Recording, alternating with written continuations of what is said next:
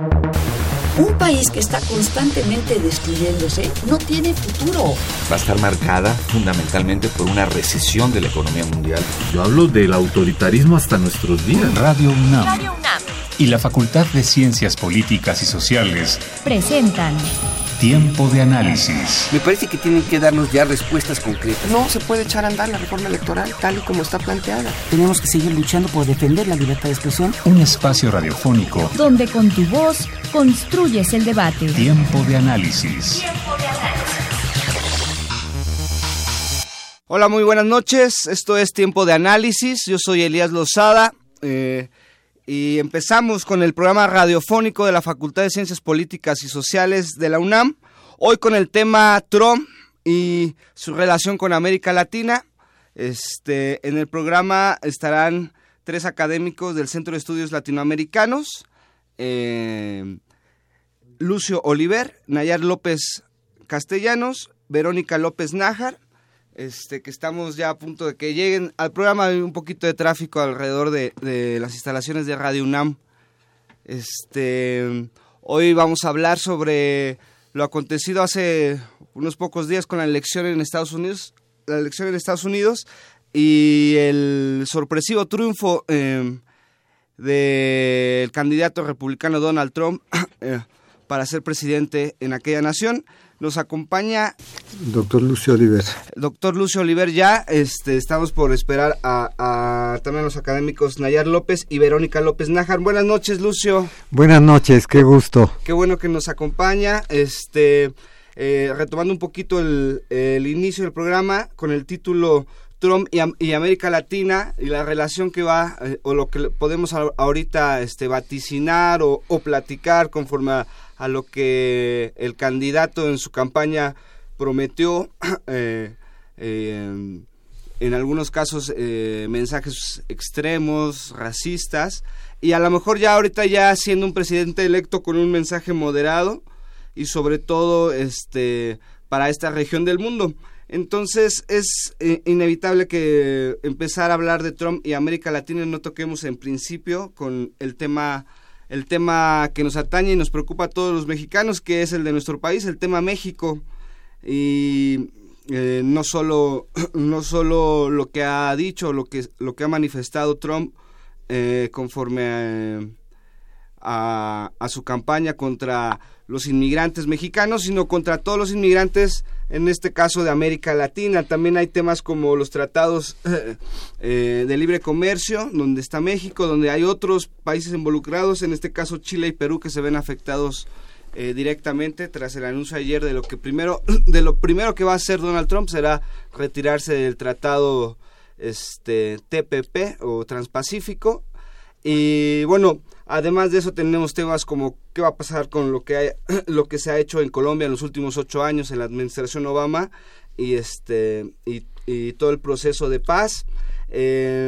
Cuba, que también fue un tema una, eh, dentro de la agenda de Obama muy importante y con Trump a lo mejor este, desaparecen algunas cosas y el resto de Latinoamérica. Empecemos, doctor Lucio, con obvio con, con el tema de México.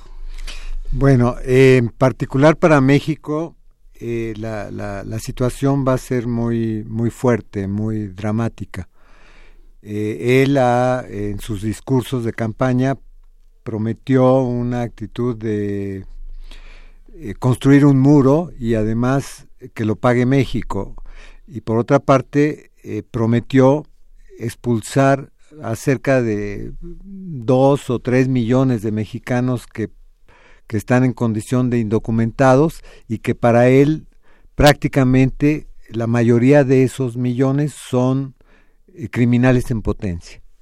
Entonces, como, como, como está, digamos, atacando mucho a México, eh, pero podemos pensar que para él eh, toda América Latina es un México grandote, por así decirlo. Entonces, no, no, no está individualizando tanto en, nuestro país, claro que es, lo que conocen directamente América Latina, pero eh, lo que quería comentar antes de eso es que, que hay cierta indefinición respecto de lo que realmente va a ser un ultranacionalista capitalista como Trump. Eh, no, no tenemos un consenso en las investigaciones, realmente nos sorprendió a todos. Hay quien intuía, pero, pero sentido del programa que realmente va a tener un Estados Unidos proteccionista y nacionalista, creo que nadie lo tiene claro. En México lo que sí estamos viendo es que el ejército ya está eh, tratando de reorganizarse para reorganizarse para enfrentar la situación. Ayer eh, se planteó la iniciativa de una nueva ley de seguridad interior que promovida por el ejército con el apoyo del PRI eh, que, porque están esperando una revuelta interna en México, están esperando que una gran desestabilización interna y no saben qué hacer, no saben qué va a significar esa nueva política.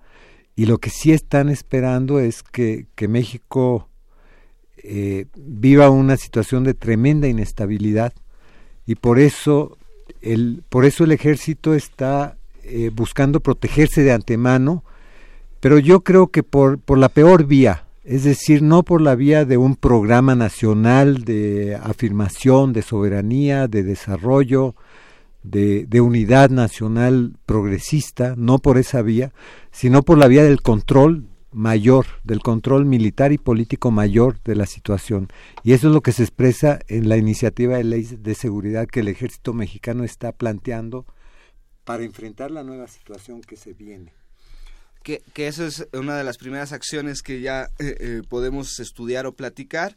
Otras a lo mejor son económicas, como la reducción del crecimiento del Producto Interno Bruto de México o como la alza en las tasas de interés, que son este, acciones Em, directas, ¿no? De, eh, como respuesta a la elección de Trump. Buenas noches, eh, Verónica López, también académica del Centro de Estudios Latinoamericanos.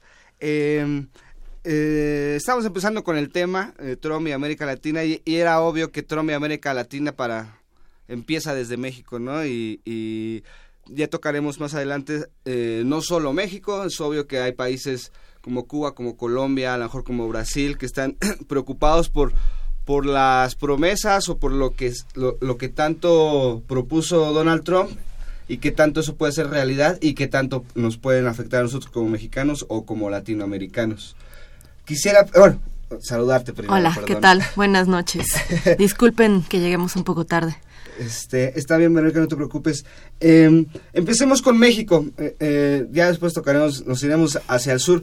Pero, ¿qué es lo primero que podríamos hablar de, em, de la nueva relación que puede tener ahora Estados Unidos con Trump como presidente con México?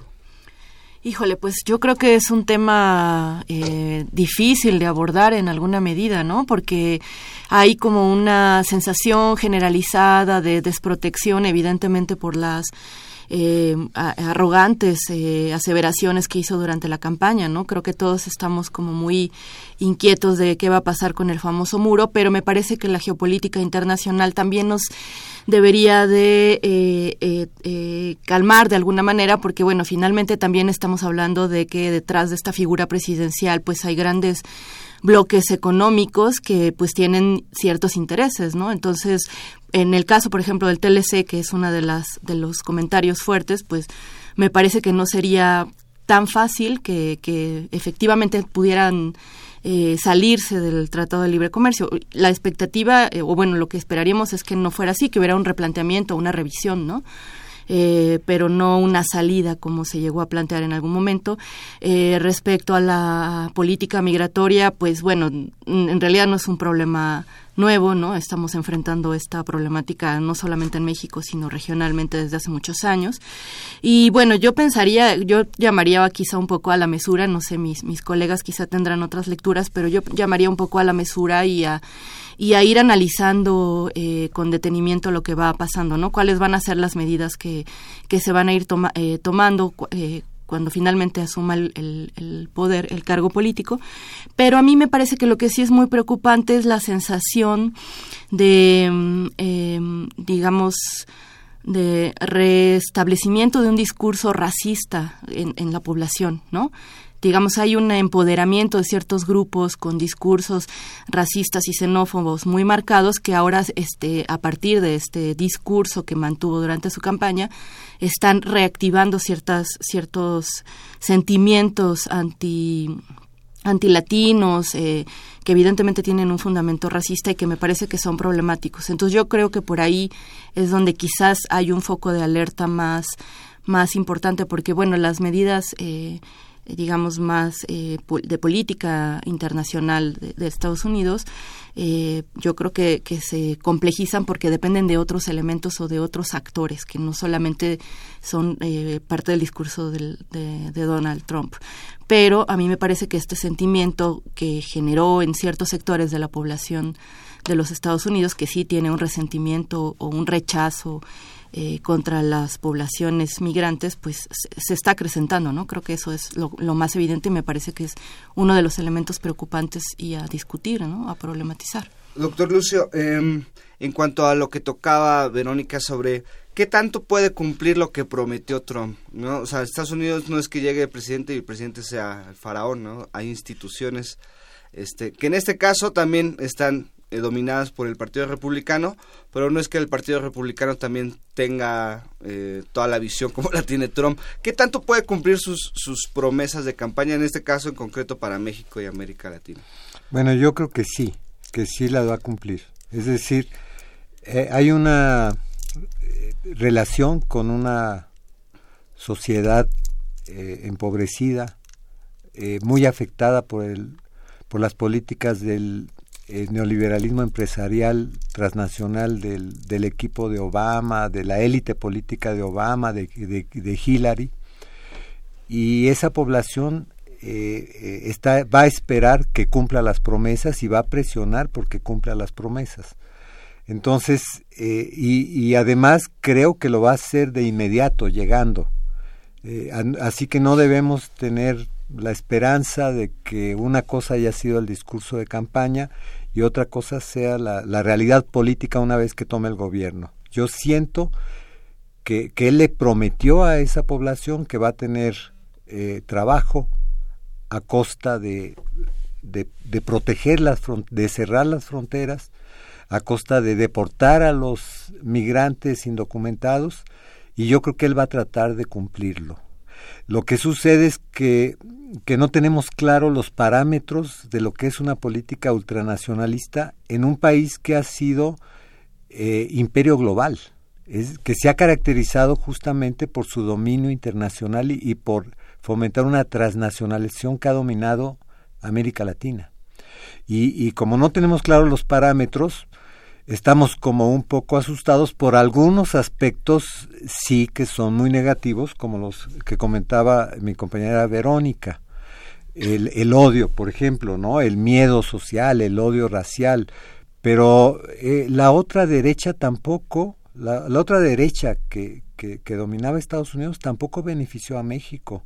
México sufrió una pérdida tremenda de soberanía, sufrió intervencionismo abierto, el TLC sirvió para una sobreexplotación de los recursos sociales, del trabajo de, de, la mano de obra, para un despojo de recursos naturales, para, para introducir incluso eh, una, una eh, pérdida de soberanía alimentaria. O sea, no estamos ante una nueva situación, sino ante otra, otro tipo de derecha. Es decir, la derecha anterior estaba afectando la soberanía de México profundamente.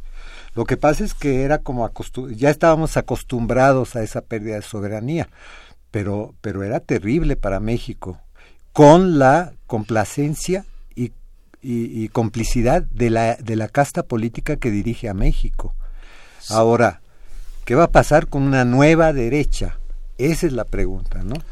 Y, y, por ejemplo, ayer mmm, eh, era como muy simbólico políticamente que en el discurso que, o de sus primeros discursos que emite Trump ahora, lanzando como su agenda de los primeros 100 días, lo primero que toca es la salida irrevocable del acuerdo, del acuerdo transpacífico que nos afecta a nosotros, por, a nosotros, a Chile y a Perú, que somos son, las, son las tres naciones latinoamericanas que eh, ya habían firmado ese tratado.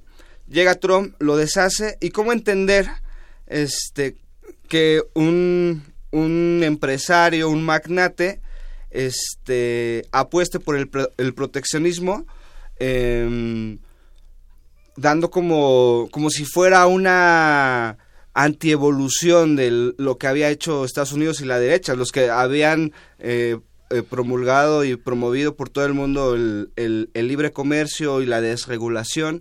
Ahora llega alguien que se supondría que está como a favor de todo eso y que tiene intereses porque es empresario y tiene intereses en muchas partes del mundo, llega alguien a querer hacer exactamente lo contrario, a protegerse.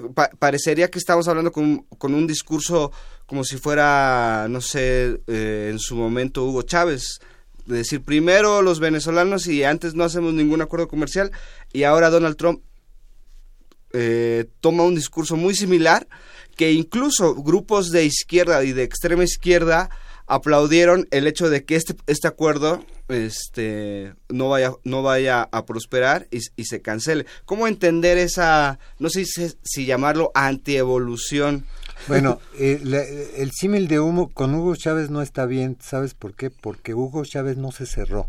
Hugo Chávez siguió vendiendo petróleo a Estados Unidos, creó instituciones de colaboración internacional y latinoamericana como el ALBA, no, no, no es. Eh, acá sí está planteando una cuestión como, como, como tú decías, de cerrarse, de eh, está bien lo que dices, de un proteccionismo que no se veía hace un siglo en Estados Unidos.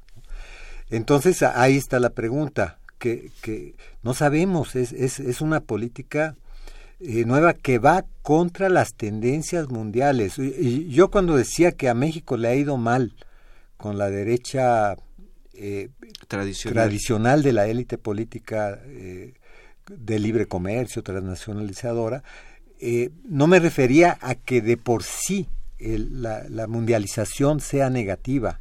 Ha sido negativa porque ha sido una mundialización de, desigualdad, de, opresión contra las naciones pobres, de superexplotación de los trabajadores y de no participación de los trabajadores en las decisiones. Por eso ha sido mal pero no porque en sí misma sea negativa. Tienes razón, eh, la, mundialización es un avance, es un progreso social mundial.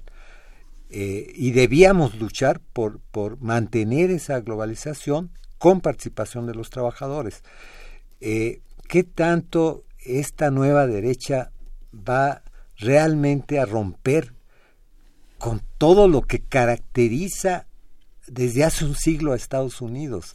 Es lo que digo que no hay consenso porque no hemos vivido eso. Supimos del caso del Brexit en Inglaterra, donde también se planteó cerrarse. Sabemos del caso de eh, las tendencias nacionalistas en países como Francia ahora, ya en las elecciones que vienen, que están avanzando esas tendencias nacionalistas para cerrarse.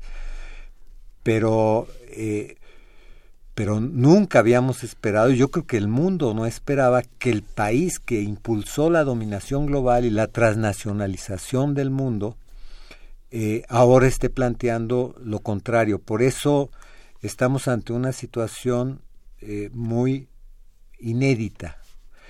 Eh, lo que yo digo es que independientemente de lo que ellos quieran hacer, está bien que México plantee la política de continuar con la mundialización, ¿no? con la apertura de su, economía, pero para que tenga firmeza en las nuevas condiciones, para que tenga unidad nacional, tiene que abrirse a la participación de los trabajadores y al mejoramiento de los trabajadores, que eso no ha habido, porque ha habido mucha sobreexplotación, ha habido entrega de, por ejemplo, la, la entrega de nuestro territorio a la minería eh, depredadora, ha sido absoluta.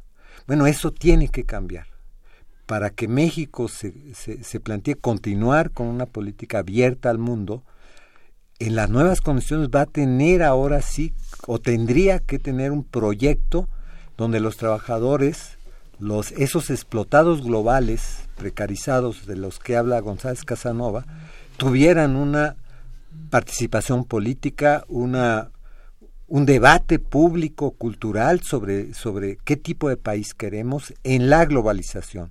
Yo creo que esa sería una buena salida, independientemente de lo que quiera esa extraña nueva derecha proteccionista que va, que va, que sí nos va a cambiar, ¿eh? Sí, sí, es, digo, el motivo del, programa es empezar como a ver qué más eh, se puede vislumbrar porque fue muy sorpresivo, nadie esperaba que ganara Trump, nadie esperaba que mantuviera eh, eh, algunos mensajes de campaña muy firmes y, y ahorita por lo mismo es que estamos como a la expectativa. no sé, Verónica, ¿tú cómo ves esto a lo que eh, me refería, como si es antievolutivo, si es como antisistema Trump, ¿no? O sea, sabíamos que era un candidato anti-establishment, pero no, no, este, no sabíamos qué tanto anti-establishment. Claro, yo, yo más que pensarlo en el término antievolutivo, pensaría que es una reorganización eh, quizá incluso del neoliberalismo, ¿no? O sea, habría que ver, yo creo que una de las preguntas que, que también están pendientes es ver en qué sentido se va a reorganizar el, el neoliberalismo en función de esta nueva, de estas nuevas coordenadas globales, ¿no? Porque evidentemente esto es algo que va a impactar a, nivel internacional y, más que verlo como un regreso a etapas anteriores, yo creo que es una profundización de, políticas de explotación, de, despojo, de, mm, avance del, del, imperio, de la concepción del capitalismo, pero quizá de otro modo, ¿no? O sea, todavía a mí me parece que no está como muy muy claro para dónde se va a, a dirigir, ¿no? Porque, pues, en efecto, pareciera, o lo que eh, se comenta mucho es que hay una, eh, como un intento por restablecer una eh, política nacional proteccionista, pero yo no estaría tan convencida de que de que va por ahí el, proyecto, ¿no? No sé, me parece que, que, tendríamos que pensar en otros actores, ¿no? Y en reacomodos en los que otros países también van a estar jugando un papel importante, ¿no? Y bueno, América Latina finalmente va a seguir ocupando un papel de pues de subordinación, ¿no? A la expectativa y sobre todo si en México las condiciones políticas no cambian, pues no va a haber, no va a haber posibilidad de, como dice el doctor Lucio, eh, de establecer un programa alternativo de gobierno que pueda hacer frente a lo que a lo que se vaya a venir, ¿no? O sea, se tiene que construir desde acá también un proyecto alternativo de nación, ¿no? Los articulistas internacionales ponen a México como el país más afectado con este con este suceso de Donald Trump, pero este, ¿a dónde pondríamos, por ejemplo, a Colombia, que estuvieron también, que, que están ahorita en un proceso de paz muy álgido y que interesa demasiado a la región? ¿Dónde quedaría Cuba, este, que llegó Obama e hizo este migas, podríamos así decirlo, y que lo que todavía queda ahí por resolver es un embargo económico que se ve lejos, que llegue Trump y diga, ah, pensando en como él, eh, eh, él piensa. ¿Qué pasaría con ellos dos por principio? Sí, yo creo que la, la política de Estados Unidos hacia, de apertura hacia Cuba y de, digamos, de neutralidad eh, positiva ante el proceso de pacificación en, Colombia, eh, es, eh, era parte o, ha sido parte de esa política de, digamos, de hegemonía global en América Latina por parte de Estados Unidos. es decir, Estados Unidos se, planteaba una reconfiguración de América Latina en términos de legitimar más eh, la política internacional de las transnacionales e incorporar a los países a, eso. Eh, y sí, ciertamente esta nueva derecha eh, va, va, a tener una, un, un, gran problema porque diseñar una política de aislamiento del mundo es, como, como decía Verónica, la doctora Verónica, prácticamente imposible. Porque para empezar va a tener un elemento interno que va a presionar para que no, no, no existe ese aislamiento, que es toda la inmensa maquinaria militar industrial que domina la economía estadounidense y que hoy, por ejemplo, en el mundo eh, eh, eh, tiene seis guerras vivas, abiertas en el mundo. Entonces toda esa maquinaria no va simplemente a aceptar que, que llegue un ultranacionalista y diga se acabó la, presencia de Estados Unidos en, el mundo. No, no, no, porque eso eh, hay, hay realmente, eh, es una fuerza poderosísima dentro de Estados Unidos, ¿no? Es el primer factor. Eh, ahora, pero sí es una derecha que no va a empatar tan fácilmente con las otras derechas, como no lo está empatando con la derecha mexicana, que domina México.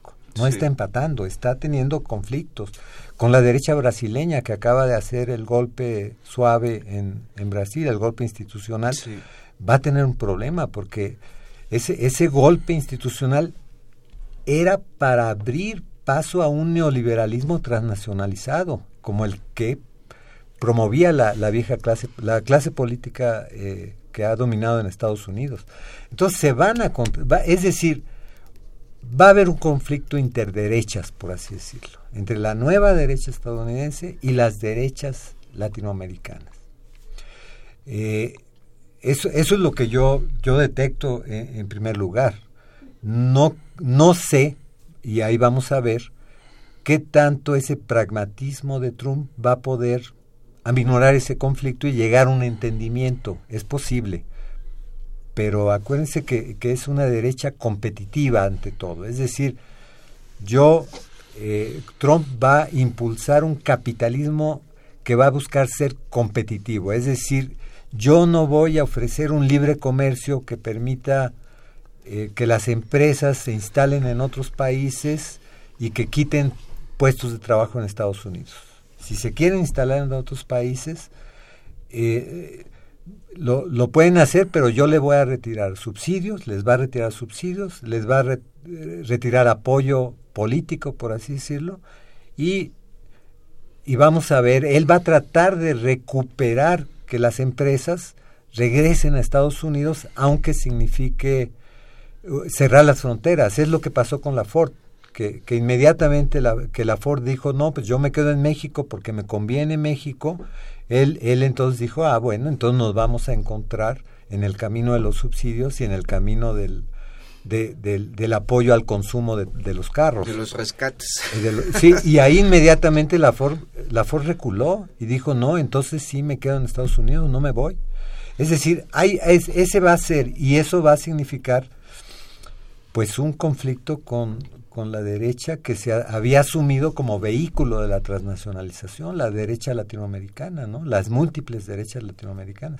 Ahora, ¿cómo se va a resolver ese conflicto? A lo mejor hay un encuentro pragmático, digamos, que, que es lo que quizá es una de las opciones, ¿no? Un encuentro pragmático de decir, bueno, está bien, eh, vamos a, en, a encontrar otras reglas de competitividad comunes que permitan que, que tú recuperes inversiones, empleos en Estados Unidos, pero que, que no signifique que nos, que nos deje solo, digamos.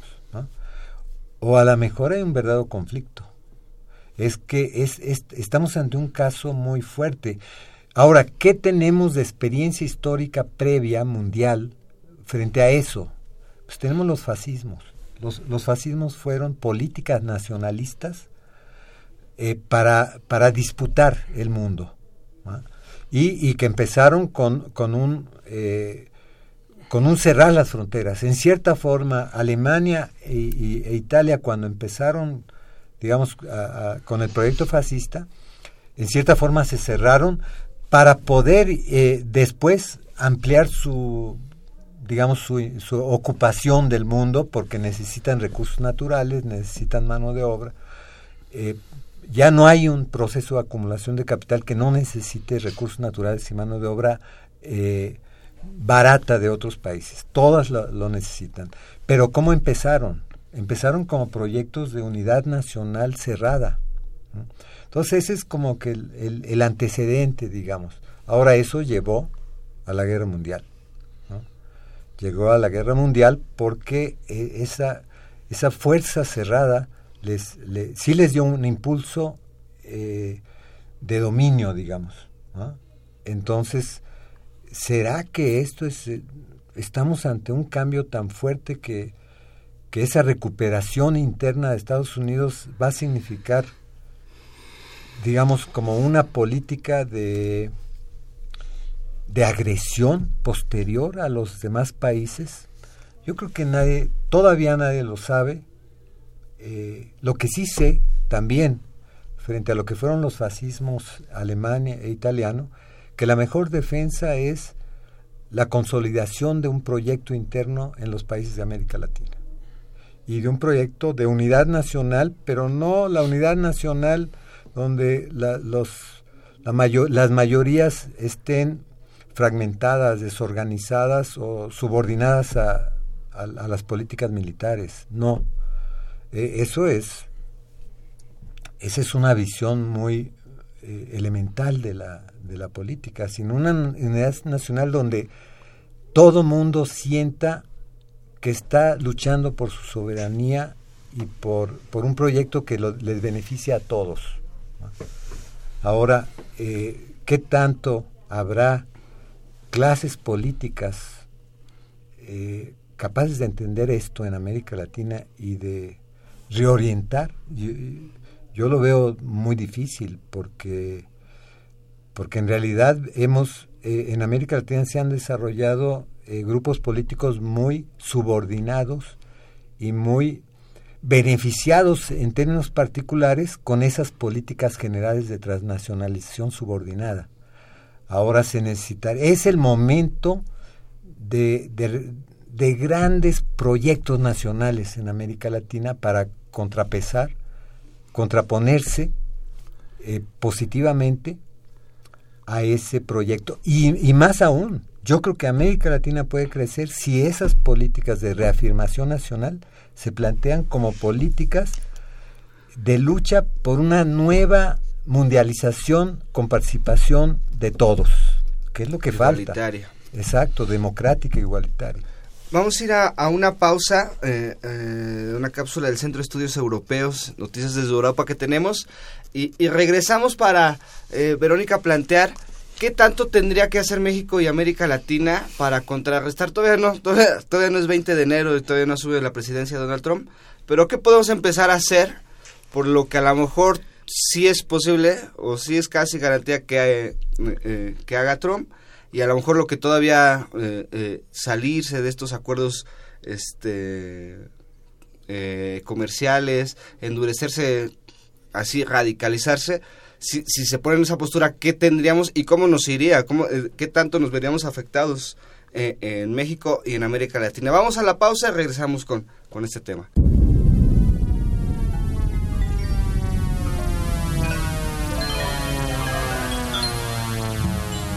Buenas noches, estas son las noticias desde Europa y les saluda Lucero Palillero desde el Centro de Estudios Europeos, donde les daremos a conocer noticias y reflexiones de los eventos en Europa.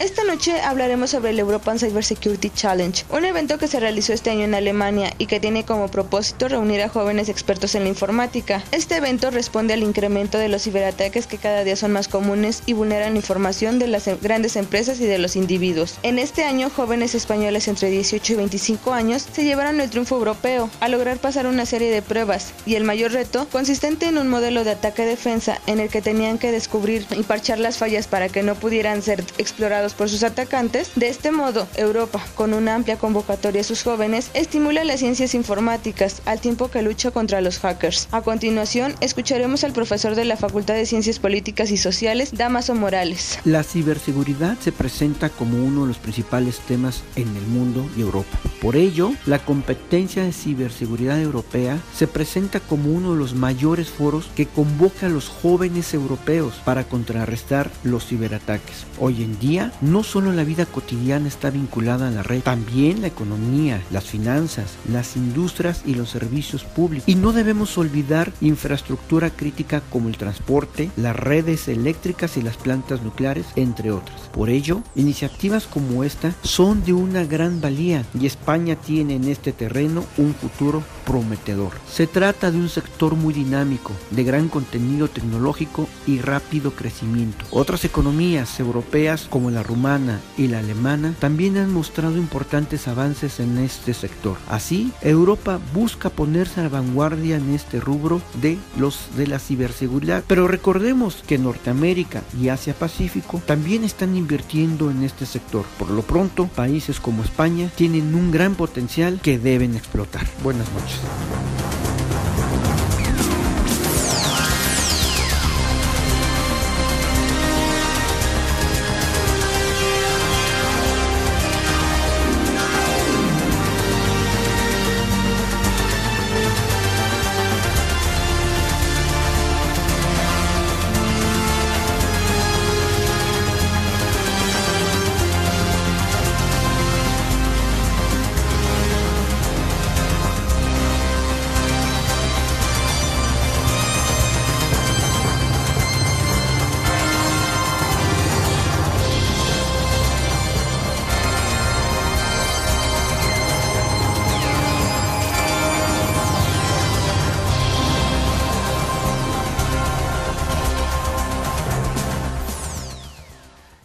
Regreso en tiempo de análisis. Se une a la mesa este Nayar, este Nayar López, académico del Centro de Estudios Latinoamericanos también. Este buenas noches, antes que nada. Buenas noches. eh, nos quedamos con, bueno, nos quedamos con la pregunta de ¿qué tanto podría México y América Latina prepararse a un este a, a, a un nacionalismo a ultranza, a un proteccionismo radical ahora con la llegada de Donald Trump?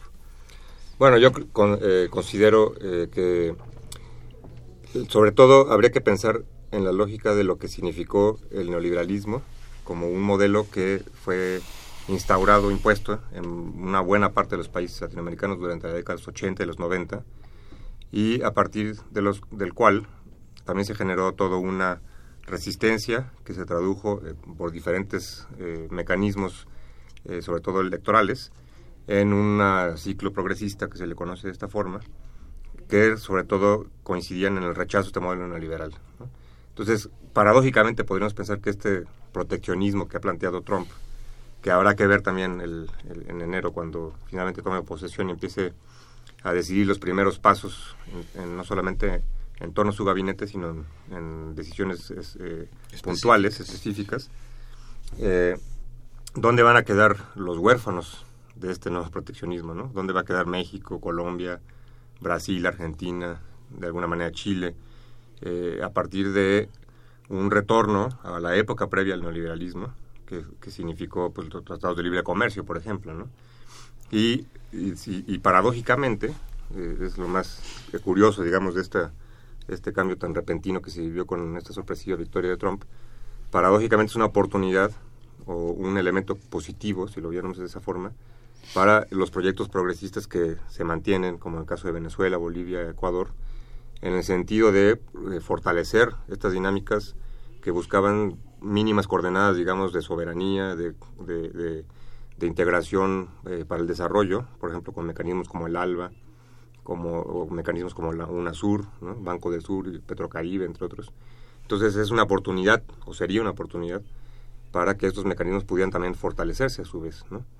Pero sin duda, bueno, el mundo también está atravesado por este neoliberalismo que logró eh, traspasar todas las fronteras comerciales y económicas y entonces también es difícil imaginarse este, un nuevo periodo eh, del mundial sin estos mecanismos que fueron férreamente defendidos por muchos en muchos países, pero sobre todo por los gobiernos que aún los mantienen, como el caso mexicano, ¿no? Que pensemos que propuestas políticas para el 2018 eh, podríamos imaginarnos en México para aquellos que sostienen el modelo neoliberal, cuando su principal eh, eh, referente ¿no? para muchos de estos políticos es Estados Unidos y entonces un país ahora con una nueva dimensión en ese sentido pues ya no va a encajar exactamente en lo que muchos pensaban ¿no?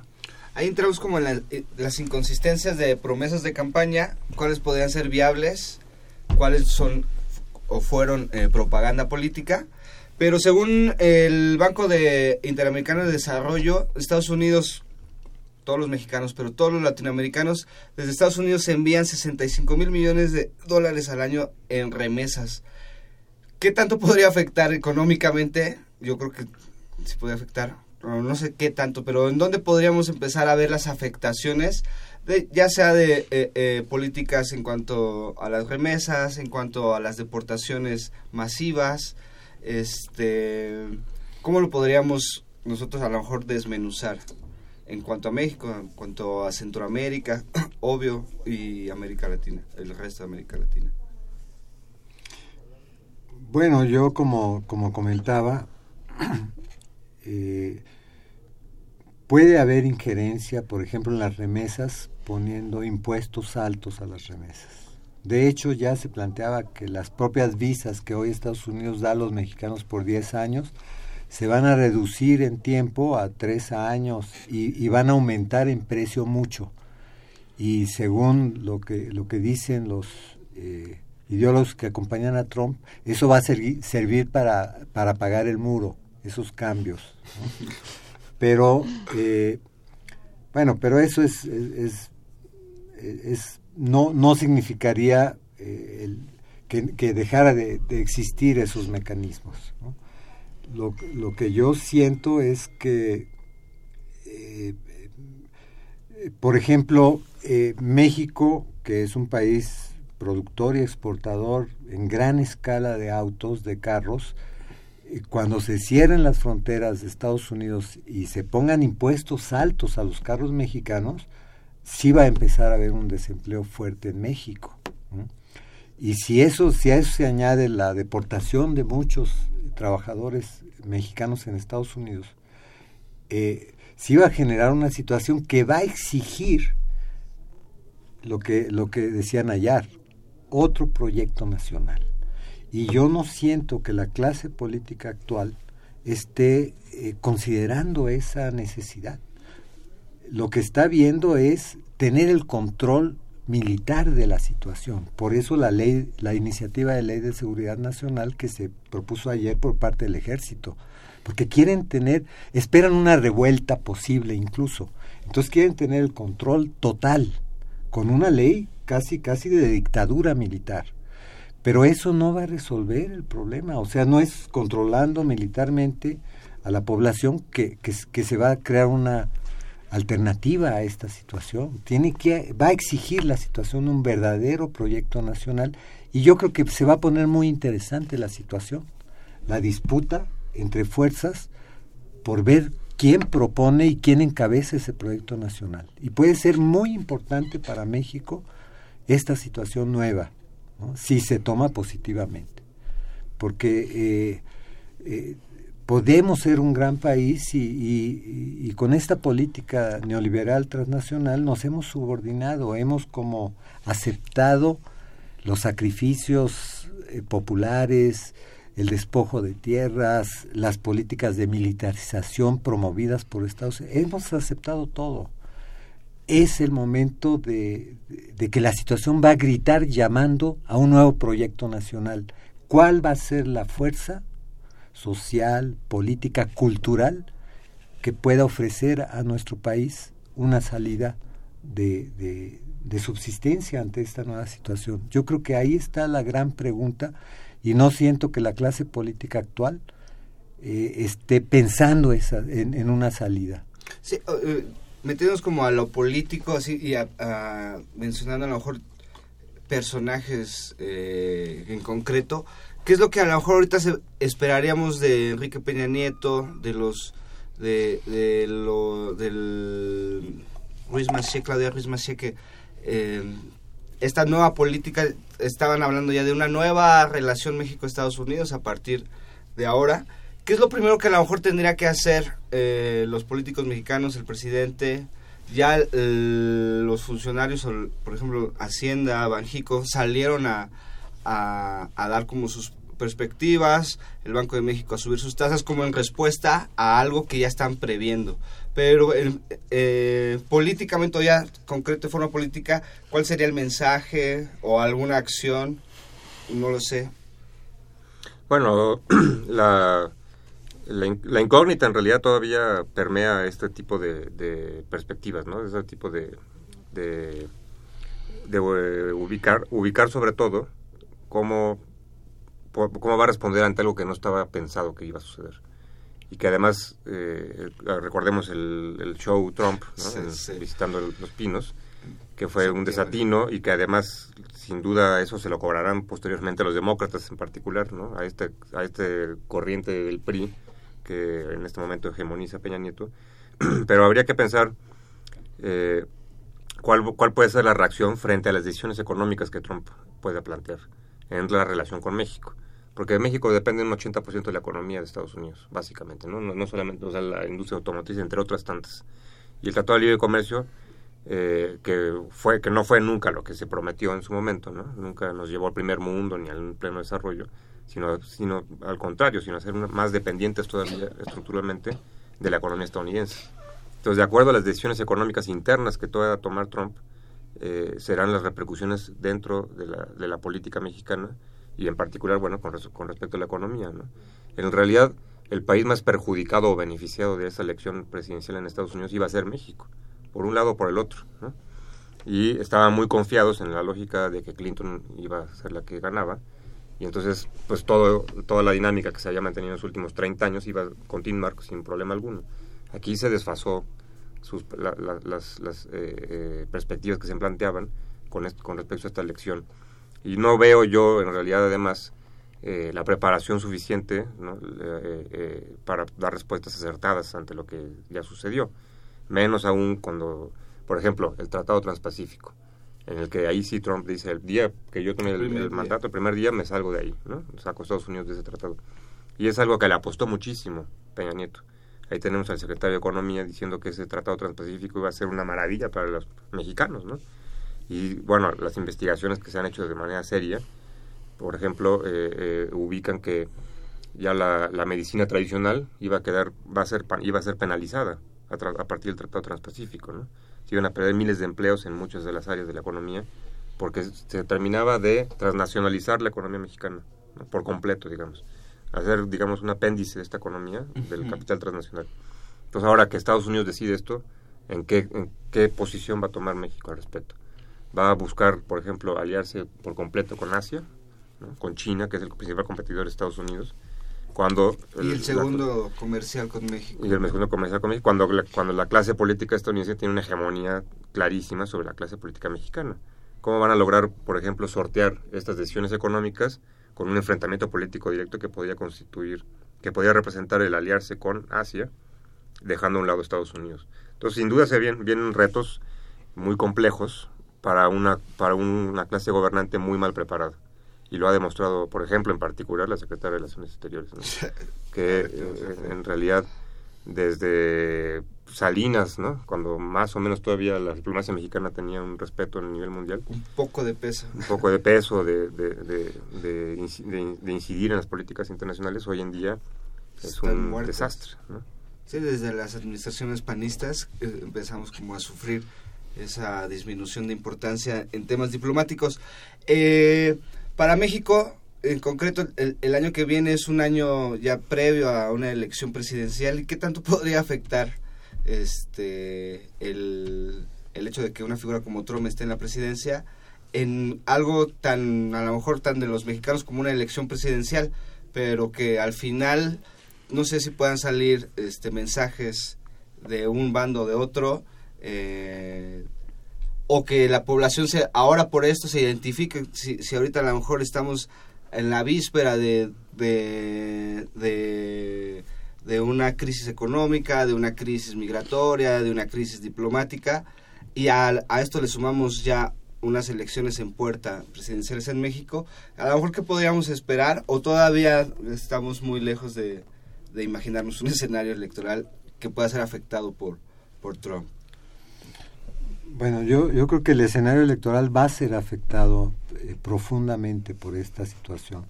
La, la, lo, que comentaba Nayar en el sentido de que la clase política está mal preparada, es que ha vivido mucho eh, de discursos, eh, permitiendo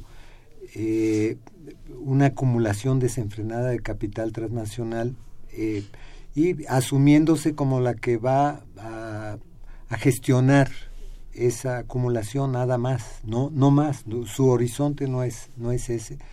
Y la situación ahora puede exigir otro horizonte y siento que está mal preparada porque eh, es, es, una clase política eh, muy voluntarista. Por ejemplo, eh, en, la reunión reciente que hubo en, Perú sobre el Tratado Transpacífico,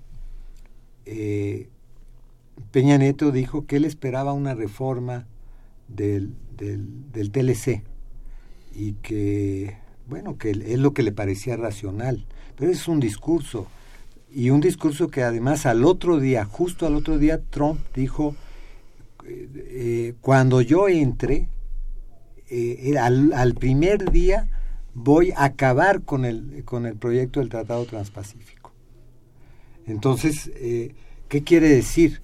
Que realmente el discurso de buena voluntad, de voluntarista de Peña Nieto, no, no está incidiendo para nada en, en, la política real que se va a desarrollar. Entonces, en ese sentido, yo también creo que es una clase política mal preparada que se va a enfrentar a situaciones inéditas y que eh, hay sectores que quieren prepararse para eso. Por eso yo insistía en lo de ayer, en que el ejército sí está ya queriéndose preparar.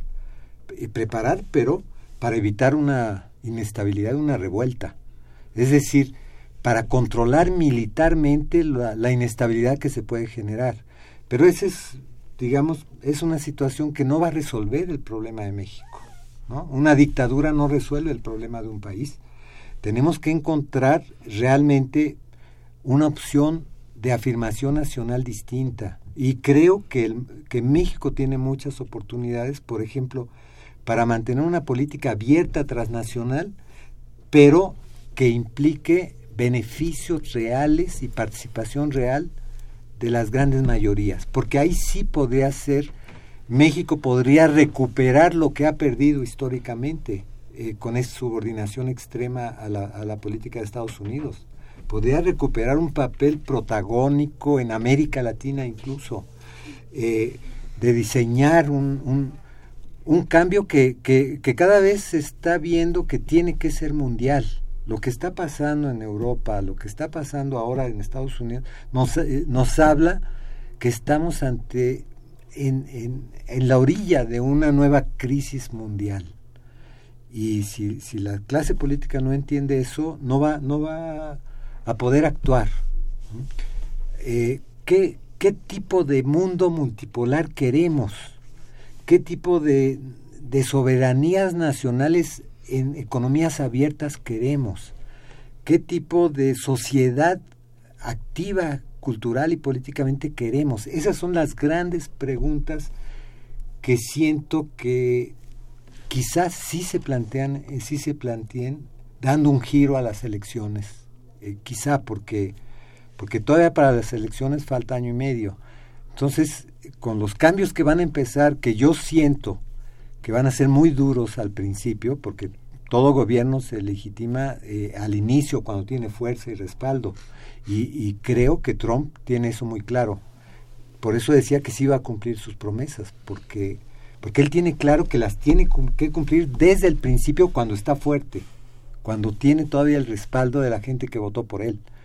Eh, no, no las va a ir cumpliendo a, a largo plazo, no. Eh, va a ser una política inmediata, de, agresiva, de, ese nacionalismo brutal por eso respondió lo que respondió ante la, cumbre esa de Perú, ¿no? Del Transpacífico. Sí, aunque ahí habría que, ya en las últimas declaraciones de, hace dos o tres días, creo que hubo una inclusive ayer, ya por ejemplo se retractó en la cuestión de, juzgar a, a, Hillary Clinton, ¿no? Y hay una, hubo una buena parte de esos votos que fueron anti-Clinton, que no fueron convencidos de, en realidad por Trump, sino un voto de hartazgo de esa clase, clase política tradicional que representaba a Clinton en la lógica de republicanos y demócratas, no solamente de su propio partido.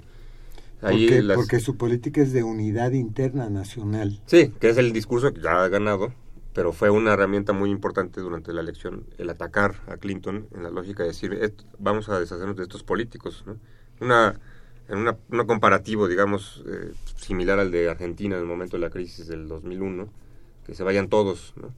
Trump utilizó de alguna u otra manera un discurso que se vayan todos esta clase política tradicional.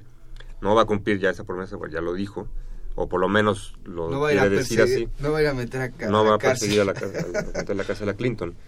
Pero sí hay un ingrediente de lo que comentabas, eh, Lucio, que me parece importante en el sentido de, de, ver no solamente en lo interno de Estados Unidos lo que significa también esta polarización que se refleja en las marchas anti-Trump, pagadas o no pagadas, manipuladas o no, pero hay un hartazgo y un enojo por ese resultado electoral. El, el, reavivar, digamos, estas supremacías eh, racistas, ¿no? que, se, notó, por ejemplo, con algunas marchas del Ku Klux Klan, este, el, desprecio por los latinos, por los inmigrantes, etcétera. Cómo todo eso, además, va a repercutir de manera externa a la región inmediata que tiene que sufre las afectaciones directas de Estados Unidos, que es América Latina y en particular México, ¿no? Imaginemos que sí que sí cumpla parte de las promesas de expulsar a algunos millones que se meta con las remesas. Imagínense, imaginemos economías como la salvadoreña, que un 40% del efectivo que circula en El Salvador son remesas. de los 2 millones de salvadoreños que viven ahí. Entonces, esta polarización interna que también él representa, a pesar de este discurso de la unidad interna, de que vamos a superar ya las diferencias, eh, yo no la veo tan sencilla en la lógica de lo que significó el efecto Sanders dentro de las filas del Partido Demócrata y de un gran sector de la sociedad estadounidense que no que no fue a votar inclusive, porque se desencantó con lo que finalmente Sanders acabó legitimando a Clinton y no fueron tomados en cuenta para ni siquiera decidir la candidatura interna del Partido Demócrata. Entonces hay muchos este, actores dentro de la propia sociedad estadounidense que van a que se van a ver expresiones que pueden llegar a un a una vida eh, interna muy polarizada, muy peleada, que puede derivar en otras escenarios que no imaginamos o que no habíamos o que no hemos visto por lo menos en el siglo pasado, como fue la guerra civil del 19, ¿no? del siglo XIX. Ahora yo yo siento que que Trump va a sí sí sí es sensible ante estas protestas internas dentro de los Estados Unidos, eh, sin duda, pero eh, hay ciertos indicadores. Por ejemplo, la, el gabinete que está conformando es un gabinete de ultraderecha racista, ¿no? Y, y eso es un indicador de que no está buscando equilibrios. Está buscando equilibrios en el sentido de eh, no priorizar el conflicto interno en Estados Unidos. Pero siento que por ese tipo de gabinete eh, no está buscando equilibrios, sobre todo hacia lo que va a ser América Latina. Y por eso digo que tengo la impresión de que sí va a ser coherente con sus amenazas en términos, sobre todo de política internacional, hacia, hacia, el, hacia el elemento débil, que es América Latina, porque quizás hacia, hacia Europa sea más cuidadoso, porque no es o hacia China, porque no son los elementos débiles. ¿no? pero sí hacia América Latina. Bueno, doctor, se nos acabó el tiempo, eh, se nos fue muy rápido esta hora hablando sobre Trump y lo que su incidencia en México y en América Latina. Muchas gracias, Verónica, eh, gracias. Eh, doctor Lucio, muchas gracias. Esto fue Tiempo de Análisis, un programa de la, de la Facultad de Ciencias Políticas y Sociales de la UNAM. Eh, dirigido, la extensión universitaria dirigido por Luciano Mendoza, en coordinación de producción Claudia Loredo, asistente de producción Carlos Correa, en la producción de cápsulas y montaje, Tania Monreal y Jessica Mejía. Y en continuidad, Tania Nicanor. Se despide de ustedes, Elías Lozada. Muy buenas noches. Hasta la próxima semana. Esto fue Tiempo de Análisis. Tiempo de Análisis. Una coproducción de Radio UNAM y la Coordinación de Extensión Universitaria de la Facultad de Ciencias Políticas y Sociales.